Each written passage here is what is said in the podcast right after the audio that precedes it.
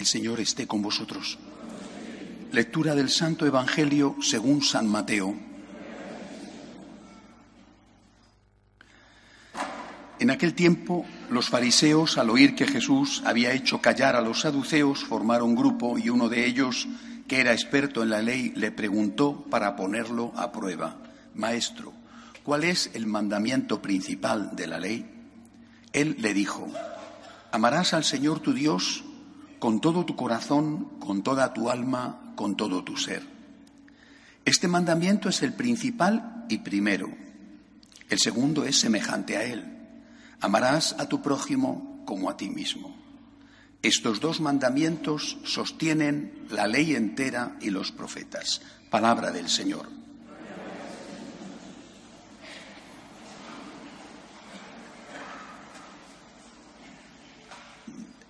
Seguramente que a vosotros, como a mí, nos gusta mucho la naturaleza. Eh, a mí me gusta muchísimo y eh, me gusta, por ejemplo, las plantas. Eh, no me gustan tanto las flores. las flores son cadáveres, bonitos, pero cadáveres. Tan cortadas, duran lo que duran, desechas una aspirina, dura un poco más. Bueno, son cadáveres hermosos cadáveres, pero cadáveres. En cambio, las plantas están vivas. Bueno, estas son artificiales. ¿eh? Bueno, las plantas que están vivas. ¿Por qué? Porque las plantas tienen raíz. Esto puede parecer una cosa mm, meramente accidental. Esto es lo que el Señor nos dice hoy en el Evangelio. Y es lo que hemos olvidado. Hemos perdido la raíz. Jesús dice, el primero y principal, primero principal de los mandamientos es amar a Dios. Y dice el segundo, segundo, establece un orden y por si acaso hay dudas, dice que el primero es el principal, dice que el segundo es amar al prójimo. Hemos perdido la raíz, hemos cortado la raíz, hemos quitado a Dios de nuestra motivación. Veremos ahora las consecuencias, algunas. Pero esto es lo primero que tenemos que tener en cuenta. Si nosotros cortamos la raíz, lo que queda es un cadáver bonito durante un tiempo. Después el cadáver se marchita, huele mal, eh, hay que tirarlo. Mm, es verdad que, la planta hay que cuidarla ¿eh? y que a veces también se muere, ¿no? No son eternas ni perfectas pero tienes una posibilidad. Cuando tienes raíz, tienes una posibilidad de vida. Cuando tienes unión con Dios, tienes una posibilidad. Cuando tienes oración, tienes una posibilidad. Cuando no tienes oración, cuando no tienes unión con Dios, cuando no tienes una motivación religiosa, cuando no tienes la práctica de los sacramentos, esto es cuestión de tiempo. ¿Qué es lo que se hace cuando has cortado la unión con Dios? Cuando has cortado la raíz, ¿qué es lo que se hace? A veces la planta sin raíz eh, le pones, como digo, un aditivo para que en el agua aguante un poquito más. Es decir, se sustituye lo que va a hacer la raíz por otra cosa. Vamos a ver algunas sustituciones. Una sustitución trágica en la Iglesia en los últimos decenios ha hablado de ello San Juan Pablo II, Benedicto XVI, el Papa Francisco. Una sustitución ha sido quitar a Dios y dejar solo al hombre, la acción social. La Iglesia, la Iglesia latina sobre todo, en Europa, en América, la Iglesia se ha convertido en la gran ONG del mundo. Qué servicios tan extraordinarios, qué eficacia, qué honestidad. Habrá excepciones, pero esto es general. ¿Y dónde está Dios? Es decir, ¿dónde está la motivación religiosa? Haces una gran labor, sí, haces una gran labor. ¿Y dónde está la motivación religiosa?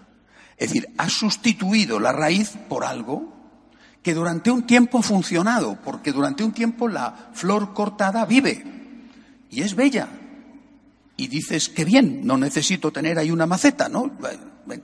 Y más pronto más tarde, más bien pronto que tarde, eso empieza a declinar, no hay vocaciones, no las hay. Por lo tanto, no hay posibilidad de continuar con el servicio social,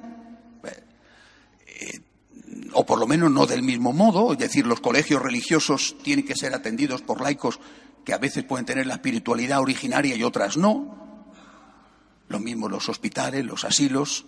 Estamos asistiendo, no sé cuáles son las últimas estadísticas, las del año pasado es que en España se cierra un convento cada dos días, ¿eh? es decir, una tragedia.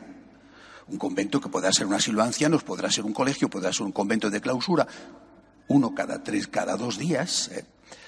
Eh, es decir, más pronto, más tarde, esa flor se pudre.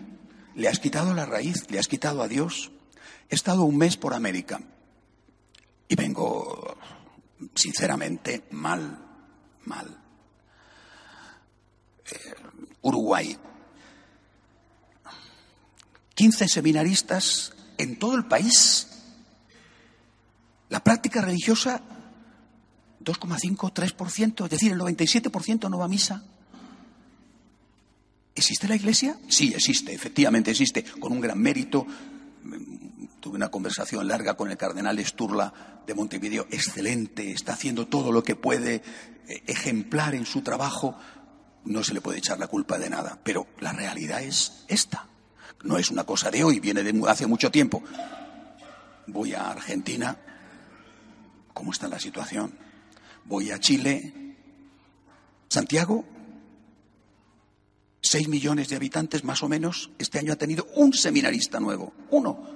Ha entrado uno en el seminario de seis millones de habitantes. Estoy aterrado, aterrado. He tenido la sensación de ir al epicentro del terremoto. Estoy aterrado. cuando no hay Dios y durante mucho tiempo probablemente de forma inconsciente y bien intencionada. Yo no entro a juzgar las motivaciones que han tenido, pero cuando se ha insistido en que la Iglesia tiene que hacer ante todo una labor social y no, en primer lugar, una labor espiritual y evangelizadora, cuando se ha cortado la raíz, pues más pronto más tarde, esos frutos simplemente no existen más. Pero ¿cómo va a poder mantenerse una vida pastoral de seis millones de, de habitantes en una diócesis con un seminarista al año que entra, veremos lo que llega. Eh, esto es un problema gravísimo, gravísimo. Y es un problema también para nosotros, dentro de todas las dificultades que tenemos con el mundo secularizado que nos acosa, porque nos acosa, la única posibilidad de esperanza, de futuro que tenemos es insistir en la vida espiritual. La única, y digo única, que no vamos a tener grandes números, que no, esto no va a ser la vuelta a la cristiandad medieval. ¿eh? La única posibilidad que tenemos, la única, es insistir en la vida espiritual. En el individuo, en la familia, en la parroquia, insistir en la vida espiritual. Hoy hay que cuidar las raíces. Sin raíces esto, sinceramente, se ha acabado. Eh, alguno me dice, pero el Señor ha dicho que la Iglesia sobrevivirá. Sí, pero no ha dicho que sobreviviría en España o en Latinoamérica, o a lo mejor sobrevive en una isla media docena. Sobrevivirá, efectivamente, pero no sabemos ni dónde ni cuántos. Esto es un ejemplo, no es el único. No es el único sucedáneo, este es un sucedáneo. ¿eh? Es un intento de sustituir la raíz, en este caso, por una cosa buena, la acción social, pero no era la raíz. Tenemos otros intentos, peores todavía, que es lo que estamos padeciendo con la cuestión catalana. Ahí también ha habido un intento y está produciendo resultado de sustituir Dios por el nacionalismo. No digo que ni en Latinoamérica haya sido todos, ni en Cataluña hayan sido todos, ¿eh? pero en Latinoamérica han sido muchos y en Cataluña han sido muchos. Sustituir Dios, el Señor, la oración, la evangelización, por la nación catalana, el independentismo, una forma de entender la cultura y cuáles son las consecuencias. Mm, desde el punto de vista religioso, Cataluña está arrasada, la práctica religiosa mínima y más aún, la mayoría de los pocos que van son curiosamente gente que rechaza el nacionalismo, no digo todos, la mayoría de los pocos que van y lo dicen las encuestas. Es decir, esa gente que ha llegado de Almería, esa gente que ha llegado de los pueblos de Murcia, esa gente que ha llegado de a lo mejor otras partes de Aragón. ¿eh? Esa gente que ha llegado allí, que no sabía hablar catalán, o aprendes catalán, o te sientes rechazado, no en todas las parroquias, pero sí en muchas. Y no solamente tienes que aprender catalán, oye, que muchos catalanes, de raíz y de ocho apellidos catalanes, muchos de ellos son españoles y se sienten españoles. Es decir, tienes que aprender catalán y tienes que ser catalanista. Es decir, empiezas a excluir, eh, estás, estás cortando las raíces. ¿Para qué estamos? ¿Para poner la Iglesia al servicio de una causa política? ¿O estamos para, primero Dios, difundir la espiritualidad, difundir el Evangelio? Y por supuesto que dentro de nosotros habrá quien piense que Cataluña tiene que ser independiente y quien piense que no. Pero aquí estamos para unirnos en torno al Señor y para hablar de Dios y para hablar del Evangelio. Y cuando esto no se hace y no se ha hecho y se excluye al que piensa distinto, resulta que mucha gente se ha sentido maltratada, se ha sentido humillada y se ha marchado o ha sido echada de la iglesia. Y hay decenas, por no decir más, de testimonios de esto. Hombre, que por ejemplo en el Hospitalet de Llobregat, cerquita de Barcelona, las procesiones que trajeron consigo los andaluces cuando emigraron son laicas porque no los quisieron celebrar en la iglesia en su momento. Tenemos un problema. No es solo el problema de Cataluña y lo que está pasando terrible, que Dios quiera que se solucione pronto. No es solo eso.